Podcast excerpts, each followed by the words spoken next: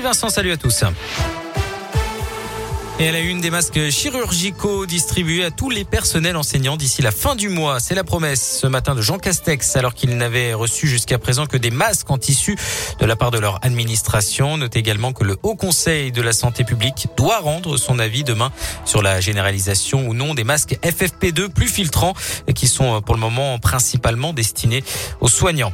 Par ailleurs, la France lève la quarantaine pour les vaccinés en provenance d'Afrique du Sud. 10 jours à l'isolement. En revanche, pour ceux dont le schéma vaccinal n'est pas complet.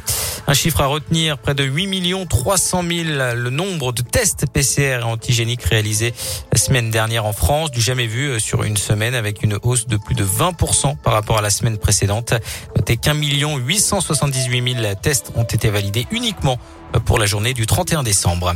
Dans l'actualité, près de chez nous, 12 personnes évacuées ce matin à Issingeau en cause d'une fuite de gaz avenue Broussillonne. D'après le progrès, c'est un compteur de gaz qui a été percé en plein chantier juste avant 10 heures. Une vingtaine de pompiers sont intervenus. Les occupants de l'immeuble ont ensuite pu regagner leur logement et la circulation a repris dans le secteur.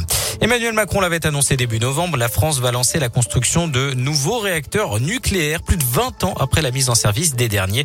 Le gouvernement envisage une mise en service entre 2035 et 2037. C'est ce qu'a annoncé aujourd'hui Béranger Rabat, secrétaire d'État auprès de la ministre de la Transition écologique. Et puis en foot, premier ballon touché pour euh, Paul Bernardoni et Sada Tube à Saint-Etienne. Les deux joueurs euh, de l'ASS ont participé ce matin à leur première séance d'entraînement à l'Etra après l'officialisation hier soir de leur prêt jusqu'à la fin de la saison. Les deux joueurs euh, prêtés par Angers seront présentés demain à la presse alors que les Verts sont au repos forcé, hein, je vous le rappelle, ce week-end en Ligue 1. Ils auront le droit à un match amical demain après-midi. Ce sera à partir de 16h à huis à Geoffroy Guichard face aux amateurs du Gaulle FC. C'est une équipe du Rhône de National 2. Merci beaucoup, Joanne.